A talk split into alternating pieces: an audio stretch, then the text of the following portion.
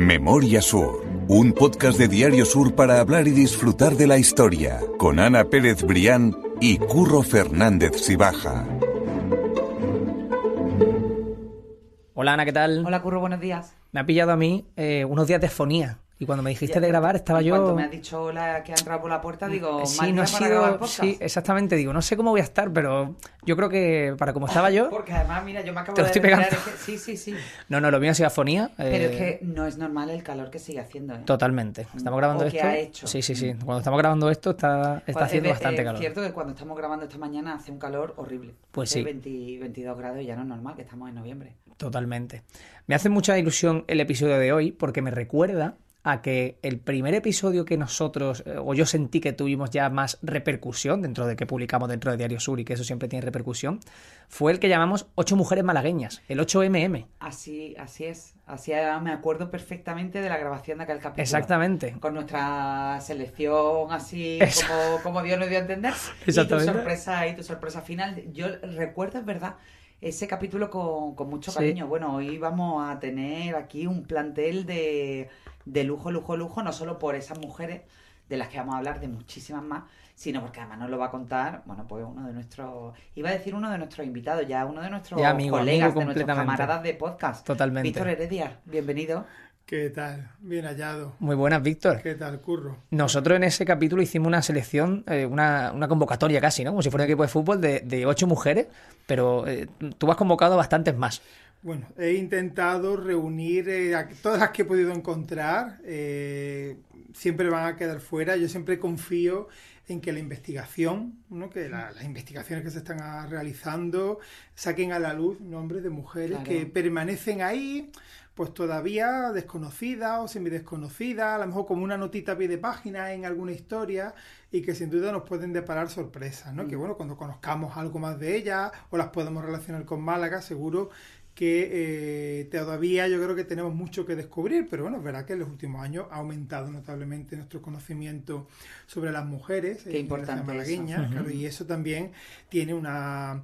eh, el que sean conocidas sin duda ayuda eso a establecer modelos, a ver las dificultades que han tenido históricamente Sí, las claro, mujeres. entender la historia con los ojos de entonces, que es lo que decimos nosotros muchas veces, que, que, mm, hay ocasiones en las que contamos cosas que pueden parecer una barbaridad, pero vistas con los ojos de los tiempos, bueno, pues ya está, era. Pero bueno, por poner en contexto, pues no hemos Sí, porque no lo hemos dicho todavía. A, a Víctor, claro, eh, porque ha publicado un libro, es un libro fantástico, es casi casi una enciclopedia que se titula con nombre propio Mujeres en la historia de Málaga, que está editado mm, una edición maravillosa de la Fundación Málaga. Y bueno, pues lo hemos traído en primer lugar porque merece la pena que, bueno, que la gente se haga con este libro de consulta y de disfrute absolutamente imprescindible. Y en segundo lugar porque lo presenta Víctor, eh, recuérdame lo que tú lo tienes más en la cabeza, esta semana, este martes. Pero se Día- presenta el día 28, el martes 28 de noviembre a las 7 y media en el Ateneo. Pues ahí ya será la presentación de la mano de la Fundación Málaga y sin duda pues viene acompañado. Pues sí, porque voy a tener el privilegio mm, increíble de estar con él, de, de estar con él en la presentación y de, y de ir sacando todas esas historias que hoy vamos a sacar muchas de ellas por, por adelantado.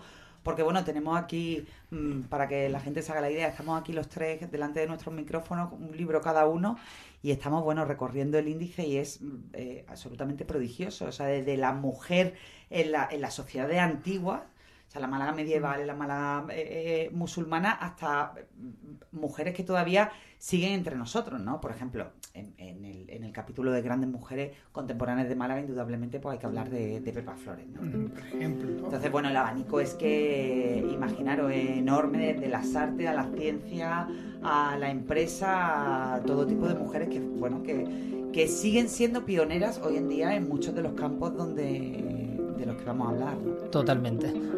Así que el, episodio de hoy, como decía, va a ser un episodio con nombre propio.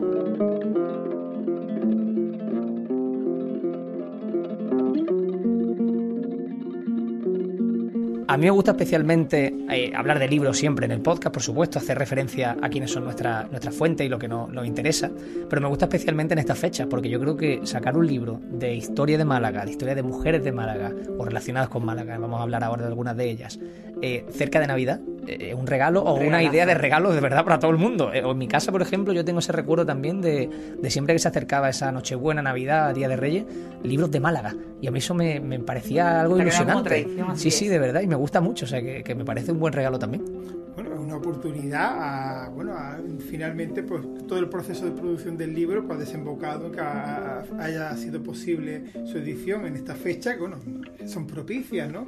Si a alguien le interesa, pues bueno, puede ser una buena oportunidad, ¿no? Que no, esté bien que yo lo diga, ¿no? pero, lo, digo yo. Aquella famosa frase de Paco Umbral, ¿no? Pero... Eh, eh, ha venido a hablar de su libro porque merece la pena y, y no lo va a decir él, sino que lo voy a decir yo porque merece la pena, pero Cuéntanos, antes de meternos en materia, Víctor, brevemente cómo, cómo ha sido este parto, ¿no? Porque ha sido bueno, una investigación de años y la, la mm, es decir, la, la, gestación del libro pues han sido cuatro, cuatro años, ¿no, Víctor? Sí, bueno, el, el, libro recoge algo más de 20 años de investigación.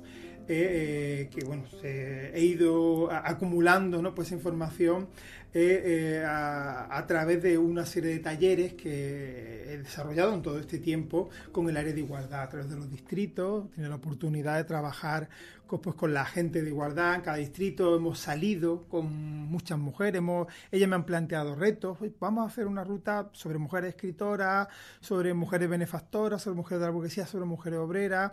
O vamos a hacer una ruta sobre las mujeres en la virreina, por ejemplo, o en teatinos, ¿no? Eh, y todos esos retos que, y la recopilación de información que de bibliografía, pero también a veces de alguna documentación eh, son noticias de primera mano, producto de, digamos, de una investigación en archivo, pues me permitió reunir una serie de materiales que, bueno, ya en su momento, pues eh, apareció un libro en, el año 2007, ya queda lejano, llamado La mirada recuperada, que se recoge una serie de rutas una manera de, acercarse al urbanismo de Málaga, a, la memoria de las mujeres a través de una serie de rutas y bueno, pues la acumulación de información, eh, la continuidad de estos talleres pues ha llevado a replantearme o pues la, la escritura de un libro ya con un sentido más cronológico eh, que recogiera un poco, sin ánimo de ser una enciclopedia ni recogerlo todo, no, evidentemente se van a quedar cosas fuera, pero eh, eh, sí condensar en buena medida esos años de investigación y todo, bueno, lo mucho que se está escribiendo, afortunadamente, sobre las mujeres en Málaga, pero que yo creo que no había ninguna publicación que quedara reunida. Todo condensado, efectivamente, y que pudiera ir de adelante hacia atrás. Yo es que te quiero preguntar por todos los capítulos, Víctor, porque tengo aquí las mujeres en la Málaga antigua y medieval, las malagueñas en los siglos modernos, trabajadoras imaginada. Un capítulo que me parece fascinante, el de lejos de la mirada indiscreta en los conventos femeninos, las mujeres modernas, aristócratas, eh, de las que hemos hablado muchísimo, ¿no? Pero después también las burguesas, las benefactoras, eh, las diferentes formas femeninas de religiosidad. Eh, las mujeres y la educación contemporánea y también eh, repasando el libro he visto un capítulo que me ha gustado mucho que era la, mujer como viuda, es decir, ese papel, ya hemos hablado alguna vez de, en el podcast de, ese papel, ¿no? De, que quizás la mujer tenía su segunda oportunidad cuando enviudaba y cuando heredaba el negocio del, del marido, ¿no? Porque, bueno, y aquí eso, pues mujeres con arte, actrices, bailarinas, flamenca, hemos hablado de ellas en, en el podcast, el feminismo, incluso eh, las mujeres que abrieron camino, las mujeres incluso en, los toros, en los deportes, en los pueblos. Porque hay que, bueno, que Málaga al final en la provincia también tiene mujeres que son de, de referencia. Y después indudablemente pues mujeres de otras tierras, no que vinieron aquí de que dejaron una huella eh, profundísima en Málaga porque siempre nos gusta presumir y es que además es así, nuestra historia se construye pues a partir de, gente que vino de fuera y que al final nos convirtió en una ciudad súper rica, diversa, cosmopolita y, y muy, muy variada, ¿no? Así, efectivamente. la, quería incluir ese capítulo de las mujeres, algunas que se quedaron de una manera permanente, otras que vinieron de paso, que nos dejaron sus impresiones como viajeras, o que aunque fueran de paso, pero dejaron una huella, como Beatriz de Battenberg, ¿no? Pues la, la princesa madre de la reina Victoria Eugenia, que bueno, pues nos negó el golf de alguna manera fue un agente activo para que se creara el primer campo de golf, ¿no? El Real Club de Golf Guadalhorce, ¿no? Ahí está, tenemos que, por tanto, ella es una mujer que también tiene un protagonismo, aunque bueno, pasara apenas unos meses de vacaciones en el Hotel Príncipe de Asturias, pero fue una, una presencia activa en que dejó una huella, ¿no? Pues en la ciudad, por, poner un ejemplo, ¿no? De las muchas que bueno, pues van nombrándose, siempre intentando eso, que sea que aparezcan con nombre propio. Oye, por entrar en materia, tengo muchísima curiosidad porque mm, eh, me cuentes eh, ¿cómo era el papel de esa mujer en la, en la época medieval? Sobre todo, también me, me llama mucho la atención el papel de la mujer en la Málaga musulmana, ¿no? Ahora que también existe ese debate sobre Sí. el, el- el papel contemporáneo de la mujer en las sociedades que son de, de- de religión musulmana en Málaga. En aquella época, ¿cómo era el papel de, de la mujer? Eso es incluso, si, si hablamos como tú dices de épocas, en la época musulmana, ¿por qué destacaba una mujer? O en la época más, a- más adelante, ¿por qué destacaba una mujer? Porque eso también nos va a hablar de la evolución y del momento de la época. sí, sí. Sí, bueno, en las sociedades antiguas o medievales conocemos mucho menos, ¿no? Eh, tenemos fuentes más limitadas, la arqueología, menos textos. Entonces, eh, mm, se puede reconstruir la forma de vida de las mujeres, pero cuesta mucho más encontrar ¿no? esos nombres propios, ¿no? Un poco que se ha perseguido. eh, eh, Por eso te decía, libro. un poco el fresco eh, general de una mujer tipo medio. Tampoco, no sé si, si hubo, supongo que habría historias extraordinarias, pero una mujer, eh, bueno, de tipo Bueno, nos medio como, eh, con como que, vivía. eh, al igual que las ciudades cristianas, se puede decir, la ciudad me- malagueña medieval, o sea, musulmana, Mm. islámica, pues, sobre todo en la época nazarí, ¿no? la más reciente a la, a la conquista castellana, pues encontramos una mujer que, con un papel secundario en la vida social, en la vida política, una mujer donde es el hogar, eh, donde permanece, pues eso, prácticamente resguardada, casi oculta, con un urbanismo, esto condicionaba el urbanismo de la ciudad, con callejuelas estrechas, casas con patio eh, que apenas tenían ventanas al exterior, porque incluso que las visitas, solamente las visitas de confianza tenían acceso a las mujeres de la casa, ¿no? Si no, se mantenían aparte, cuando había plantas altas, pues era, eran las habitaciones de las mujeres donde eh, fueran eh, lo menos vistas posibles, ¿no?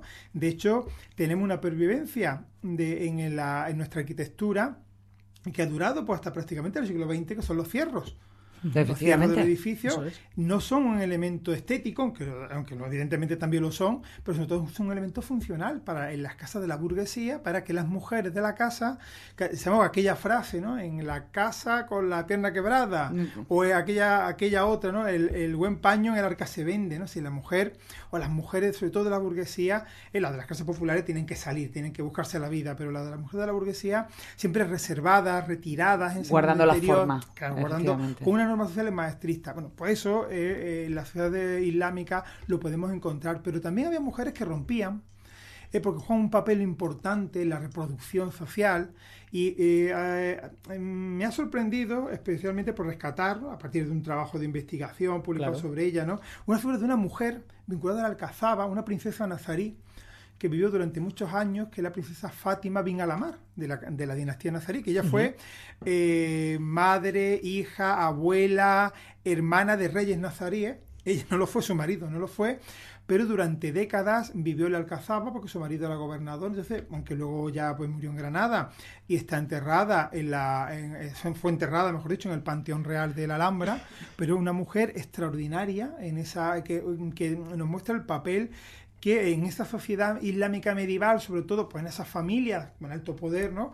Pues ella juega un papel fundamental ¿no? Eh, eh, a la hora de, de las alianzas familiares, para bueno, en la, también en una familia, en unas dinastías tan, eh, tan sujetas a violencias como eran ¿no? la, la dinastía nazarí. ¿no? Entonces todo aquello eh, pues, mm, me llamó la atención como un modelo rompedor, la dificultad de encontrar, eh, de encontrar mujeres así extraordinarias o, o que podemos identificar me llamó la atención y ahí, bueno, pues está citada, tiene una pequeña referencia. También hay alguna evidencia arqueológica en el Museo de Málaga, pues hay eh, a- algunas... eh, algunas macabrillas, que son unas estelas funerarias que tienen inscripciones que hacen referencia a mujeres. Eh, por ejemplo, serían a- algunas muestras de, la, de esa pervivencia de, De al- podemos rescatar nombres. Que ¿no? alguna despuntó, efectivamente. de que alguna vez punto consiguió por lo menos que su nombre quedara grabado, ¿no? Pues en este caso que fuera una inscripción funeraria, ¿no? Un reconocimiento, en definitiva. Así es, ¿no? Que bueno, es verdad que vamos a ver históricamente ese papel de mujeres, eh, de las mujeres, siempre pues relegado a un segundo plano, al mundo de lo doméstico, al mundo del cuidado de la familia, relegada de todo lo que tuviera proyección, eh, proyección social. Pero bueno, poco a poco, eh, ya en cuanto nos vamos acercando a nuestra época, hay más ejemplos, también hay más fuentes, más textos, que eso nos permite eh, pues cada vez localizar pues eh, mayor, un mayor número de casos, bueno, en la medida de lo posible, que han procurado que quedaran recogidos en el libro. A mí me llama mucho la atención porque los padrones hasta no hace tanto se recogía el nombre de la mujer, la dirección y en ocupación eh, era las labores propias de su sexo. ese, punto, ese, punto. Su sexo. Ya está. Y entonces tú de ahí era, era imposible que te saliera. En ese capítulo primero, en el de mujeres antiguas, porque además eh, eh, me gusta mucho este libro, es muy completo, porque hace también un repaso por la presencia, la huella urbana de, de esas mujeres, ¿no? O sea, decir, pues hemos hablado infinidad de veces de Trinidad Grunda, Malerea, pero hay otras mujeres también que, que, que tienen calles en Málaga muy importantes. Y en ese sentido, a mí me gustaría preguntarte si una de las calles más antiguas eh, con, con nombres que se refieren a mujeres que tuvieron su huella en Málaga es precisamente una que está cerca del Museo Picasso, el, pasaje de la Marquesa de, de, Moya, ¿no? de Beatriz de Bobadilla, que aquí ya hemos contado esa historia en el podcast, que era la mujer de confianza eh, máxima de, Isabel la Católica y que además la, la salvó precisamente en Málaga de morir en un atentado, ¿no? Así, efectivamente, de ahí vino pues que tuviera una, una calle dedicada a la ciudad, como, como Marquesa de Moya, ¿no? Se decía, ¿no? Aquello de detrás ¿no? de la reina de Castilla, pues, la bobadilla, ¿no? Totalmente, claro, Beatriz de Bobadilla. Pues era, efectivamente un personaje muy importante. Además, ella eh, le fueron adjudicadas a un grupo de esclavas de, de, de, mujeres musulmanas de Málaga, bueno, pues, al reducirse todas a la esclavitud. Por una parte, pues ya le adjudicaron un lote ¿no? de, de estas esclavas y bueno, vinculada a Málaga especialmente por aquel intento de asesinato que hubiera cambiado la historia, sin duda, que bueno, se quedó en eso y que vincula pues ya su nombre y su personalidad pues a, nuestra ciudad y queda recogido en esa calle Marquesa de Moya, que de todas maneras tuvo otro nombre anterior, eh, la calle Rebanadillas, una calle un poco, un poco raro, pero bueno, eh, la calle Rebanadillas que luego ya pues, tuvo, como tú bien has dicho, una de las primeras mujeres en tener un reconocimiento Efectivamente. como una, calle en la ciudad, ¿no? la, la, Marquesa de Moya. A mí me encanta, me fascina la historia de esa mujer porque además fue la encargada, es que yo eso siempre lo cuento porque da la idea del, del papel eh, casi casi personal que jugó en la vida de, de, Isabel la Católica, que es que fue la encargada de cerrarle los ojos a, su muerte con las dos monedas. Entonces, bueno, eso era lo, lo máximo, el máximo nivel de, de confianza. Eh, de... Oye, y, y, el tema este que a mí me parece fascinante, el de los conventos, Víctor, que, bueno, hay tantas y tantas historias que se han contado. Mm. De la, de la Málaga conventual, pero realmente de los conventos de, de mujeres, de los conventos femeninos, mm. que además también hacían una labor social muy importante con muchas mujeres, ¿no? A las que rescataban. Así es, no tenemos que olvidar que es verdad que había algunos conventos cuya composición era más aristocrática, vamos a decirlo así, pero otros recogían a, mujeres que, bueno, no tenían muchos medios, como quiero recordar que la, Encarnación, por ejemplo, la calle Beata, pero un convento que no exigía dote, con lo cual habría una posibilidad a las mujeres, de algunas mujeres, de llevar una vida religiosa, lo que también significaba que a veces ese, aspecto, ¿no? hay, hay alguna autora que lo ha destacado, que las mujeres que entraban en religión eh, eh, de alguna manera quedaban liberadas de la tutela del marido o de la tutela del padre, con lo cual mujeres que quisieran estudiar o que quisieran dedicarse a la lectura, pues te encontraban en la vida religiosa un refugio, que bueno, siempre estuviera la figura del sacerdote. Sí, claro, siempre la tutela. Siempre una tutela masculina de algún modo, pero mucho menos eh, las, comunidades religiosas formaban un pequeño mundo femenino autogestionado de hecho, por ejemplo, una de las eh, prioras del convento de la Paz en la Plaza de la Merced, siglo XVIII, pues fue traductora y escribió varios libros. Y hay una, una institución que no fue convento, pero es muy simpática, a mí me lo parece, las que son las inválidas las inválidas que estaban ubicadas al lado de la Puerta de Granada, eh, que era una institución donde se agrupaban mujeres, pues ya, con, mujeres con, de edad, con problemas de salud, y que se cuidaban una a otra. Como una residencia de la tercera edad. algo así. de señoras. Ahí está. Qué bueno. Y además eh, tuvieron su, eh, su final, fue un poco peculiar, porque claro, el ayuntamiento quería derribar la Puerta de Granada para dejarla tal y como la conocemos en nuestros días, y la pequeña comunidad que quedaba ahí de estas mujeres, porque mujeres, pues ya con algunas con eh, dependientes, otras menos, pues se resistían a irse. Entonces, para derribar la puerta, eh, como había que derribar también por su casa. Literalmente. Y entonces, pues, el ayuntamiento no conseguía echarla y finalmente, después de muchas gestiones, ya consiguió, le cedió el hospital de la Tiña, en San Lázaro, y ya consiguió liberar el terreno para, eh, para poder derribar la puerta y, dejarlo tal como y dar pie a que tenga el aspecto que A toda esa apertura, efectivamente. Eh, pero bueno, eso lo cuenta Francisco Bejarano con mucha gracia, ¿no? Y dice, pues ahí tienen esas, esas mujeres, esas ancianitas que... Ahí la, guerrillera, la, la, inválida guerrillera. Ahí está, que tenían mucho afecto a su casa y que no la querían abandonar y que, bueno, le dieron quebradero de cabeza al ayuntamiento decimonónico que tuvo que enfrentarse a ellas. Era lo único que le quedaba realmente, claro, que esa situación al final era a lo único que podía aferrarse. Eh, pues las pocas rentas que tenía, eso les permitía pues mantenerse, sobrevivir y eso. Y el sistema era que se cuidaban las más hábiles, las más las, menos, impedidas. Impedidas cuidaban de, la, de aquellas que lo estaban mal. Y así era una institución muy peculiar de la Málaga, eh, de la Málaga de la Edad Moderna. Mm. A mí me, resulta muy interesante lo que ha comentado Víctor de, de la promoción a través de, de, entrar en una orden de religiosa, porque también muchas veces ocurría con, y, e insisto, hasta no hace tanto, eh, con los hombres. O sea, al final la manera que tú tenías de que tu hijo estudiara y de que pudiera llegar a algo era entrar en el seminario. y, bueno, la historia de Málaga está llena de, de esas, pero que me resulta muy curioso que también eh, bueno, ocurriera en el caso de las mujeres porque se desvinculaban un poco de esa, de esa tutela. Eh, por entrar un poco en la, en la parte central, o sea, en la parte central de cuando, cuando pensamos en grandes mujeres de Málaga, a mí particularmente por deformación, ya todo el mundo eh, conoce que soy una friki del 19, yo me voy directamente ya a la Málaga burguesa, Víctor. Esas grandes mujeres que son absolutamente imprescindibles en la historia de Málaga, yo siempre digo Trinidad Grun y Amalia, porque es que son las dos, los dos grandes pilares que construyeron, eh, eh, yo creo que casi casi al mismo nivel que sus maridos, parejas, padres o lo que fuera, pero, pero hubo muchísimas más, ¿no? O sea, independientemente de que ellas estuvieran relegadas a un segundo plano del hogar, al final eh, las mujeres, independientemente de su formación, muchas veces eran la llave eh, que abría las puertas sociales a, maridos. O sea, ahora estoy pensando, por ejemplo, en Manuel Agustín Heredia, que cuando llegó eh, hizo fortuna rápidamente, pero realmente, o sea, las puertas de Málaga, Málaga para eso eh, bueno, tú tenías que abrirte la puerta social para que tuvieras todas las bendiciones desde todos mm. los ángulos, ¿no? Desde el empresarial, el económico, el político, pero el social era absolutamente, eh, absolutamente imprescindible y eso muchas veces lo daban las mujeres, ¿no? Efectivamente. Que estaban educadas para eso. Era la, preparación de, la, de esa señorita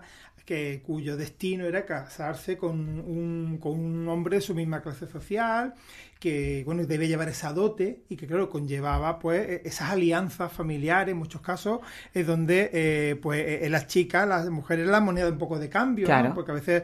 Eh, Eran alianzas empresariales. Efectivamente, lo que teníamos era negocio y, bueno, alianzas más basadas en el patrimonio. Totalmente. Que, en el matrimonio. como que en el amor, que en la parte romántica ¿no? de, la, de la relación, pero bueno, por supuesto Trinidad Grun y Amalia Heredia son dos figuras clave, ¿no? y además que nos hablan. Avasalladoras de, la historia de Málaga, que superan sus, los límites sociales, pues desde, además, dos mujeres conservadoras, pero que demuestran cómo eh, eh, es el genio, el, el, carácter, ¿no? Porque Amalia, evidentemente, podía haber cumplido el papel con otras muchas mujeres de su, eh, de su clase social, un papel secundario, pero ella aprovechó la concepción como un espacio doméstico, femenino. El jardín era un espacio. Totalmente. Ahora lo vemos como era un, matriarcado. Claro, ella ejercía. Sí, sí. Ese le servía para atraer a los hombres casa, a, su, a su casa. Porque iban a, ver, iban a verla a ella, no iban a verla a Jorge Loring. Claro, efectivamente. Y además, Isabel, Isabel Oyarzábal nos cuenta que ella era sobrina de un grado u otro de, de, también de Amalia Heredia, pero también de María Oyarzaba. Entonces ya da un dato que yo creo que habría que investigar, ¿no?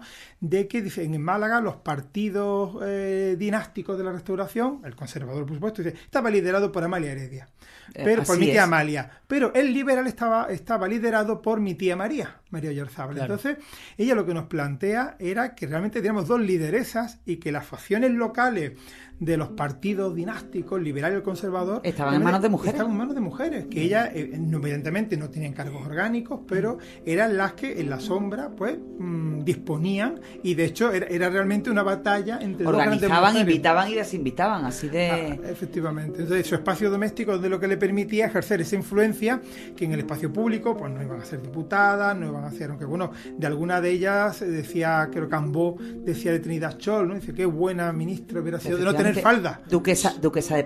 Así es. También hemos hablado de ella, la, segunda, duquesa de, de Parcén que, que fue una de las primeras políticas de, de la historia. Víctor, yo te quiero poner un brete. Uy, Verás, ver, Curro, dime. alguna vez me hablaban ellos de este tema fuera de micros. A mí hace poco, o bueno, hace poco, no tanto, ya hace un tiempo, me contaron que en la zona de la Virreina, y por- te lo digo porque has estado hablando de que has, has, eh, colaborado con eh, distintos, eh, eh, te lo diré. eh, Sí, con el ayuntamiento. con- bueno, ayuntamiento, exactamente, eso es. Entonces, a mí me dijeron una vez que el nombre de la virreina eh, tiene su motivo, tiene su, su- su peso, de, de dónde viene ese nombre, de quién era esa virreina, ¿no?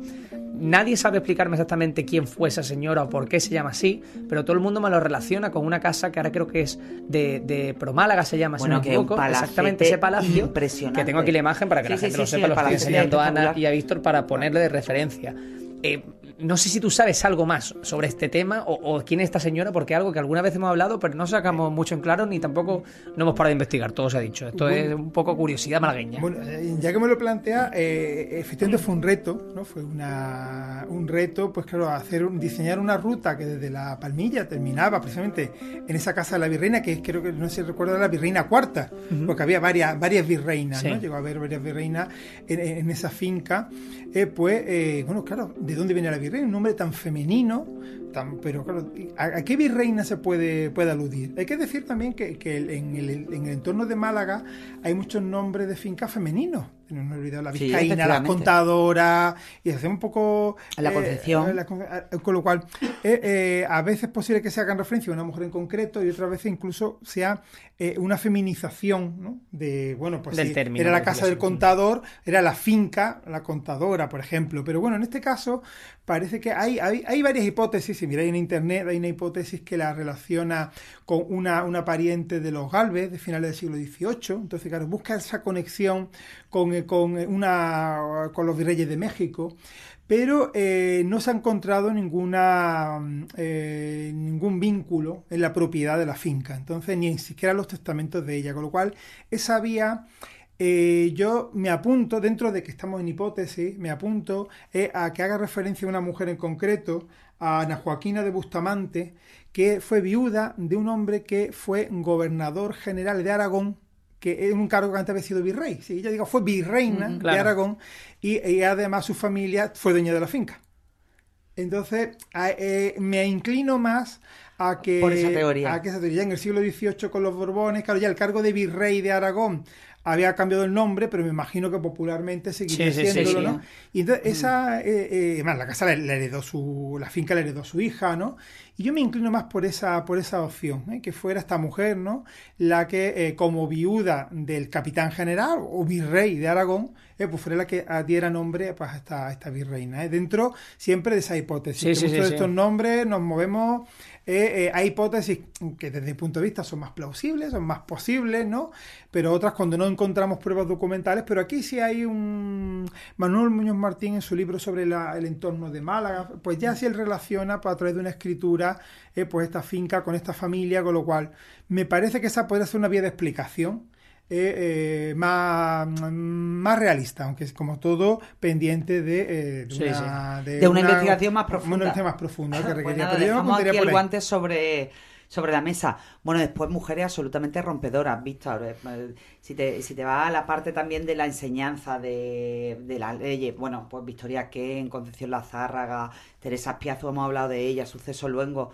Es decir, es que también tuvimos ahí un, un, un tiempo muy, muy, muy eh, brillante, ¿no? Y, y que se prestaba mucho a esa ruptura de, de, de los techos de cristal, ¿no? De, bueno, de los techos de cristal no, de los muros de hormigón. Que esto, el techo de hormigón, de Totalmente. Sí, sí, sí. armado y con A ferralla. cabezazos, ¿no? sí, sí. Pues efectivamente, eh, además la educación siempre es un- es una herramienta. una- No, al final es la única salvación. Claro, la- la- Pero la única salvación para hombres y para mujeres, Víctor, Sí, ¿eh? sí, sobre sí, todo ahí- para una mujer.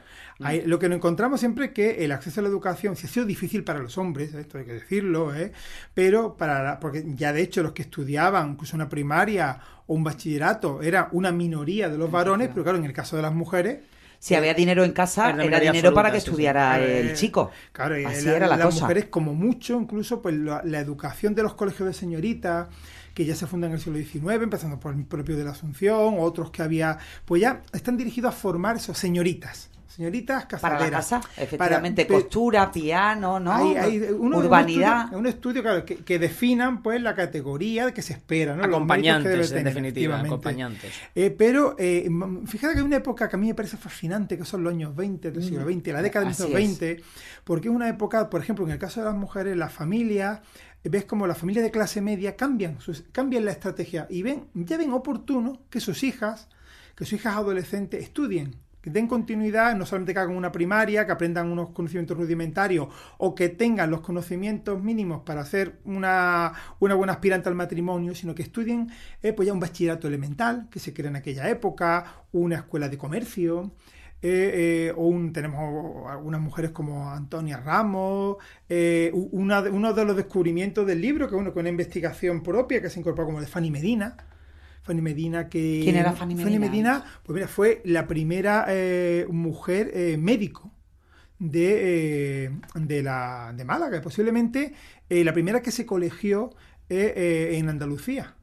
eh, que desarrolla su actividad en 1900 a partir eh, la eh, tenemos registrado en calle Comedia eh, su, su primera clínica, ¿no? su primera consulta en 1921 a través de la prensa. Fíjate. Su expediente de colegiación se ha perdido, se perdió, pero bueno, a través de algunos datos de, de diferentes fuentes, pues yo creo que se puede decir claramente que fue la primera mujer que ejerció la medicina en Andalucía, no la primera eh, licenciada, hubo alguna anterior, pero no llegó a ejercer, pues ya sí se colegió y ejerció la medicina, te lo tenemos esta malagueña, que, eh, que además, pues, mm, afortunadamente, el Colegio de Médicos pues, ha cogido el guante de hace un par de años, entrega cada 8 de marzo el premio Fanny Medina bueno, a las fantástico. mujeres de eh, a, a- a las mujeres que ejercen la medicina. Científicas ¿no? que han destacado, Entonces, efectivamente. eh, en la actualidad hay un premio Fanny Medina, entonces, bueno, pues yo creo que ahí el Colegio de Médicos ha dado un paso importante.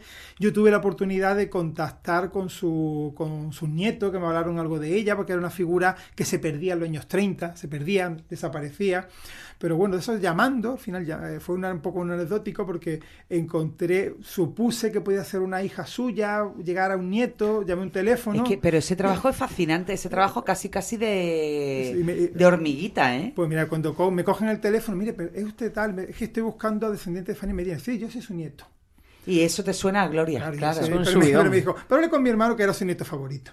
Ah, qué bueno. que el que Y, sabe. y vino, vino a Málaga hace un par de años para, eh, eh, para bueno, eh, eh, asistir a la entrega del premio. Y fue un acto muy emotivo. Hay que decir que además sus descendientes pues están emparentados con los Fesser, de la Hombre. familia de periodistas y Claro. humoristas. pues, eh, eh, los bueno. Pues ta- son parientes en algún grado pues de Fanny Medina, que se instaló en Madrid en los años 30, eso lleva a que desapareciera. Vio eh, también cómo su padre se suicidó, fue una mujer eh, con, tuvo una vida Una vida dura, muy difícil. convulsa. Su marido, pues más o menos, tuvo ya que abandonarlo porque no le daba No había manera. norte, no, no, entonces, en fin, eh, eh, una mujer con una vida muy intensa, muy interesante y que, bueno, eh, hay que decir también, en honor a la verdad, que fue eh, Concha Campos, una investigadora malagueña, la que la, se la encontró por primera vez en los medios, en, la- en los archivos, la que sacó su nombre, pero bueno, eh, eh, a mí me, me cupo la oportunidad de, de un poco profundizar algo en su biografía y es una de esas aportaciones propias, ¿no? Claro, de la que te sientes muy orgulloso, pero es que al final la investigación, sobre todo la histórica, es un trabajo muy, muy, muy colectivo. Es decir, uno saca un nombre, el otro empieza a tirar del hilo, el otro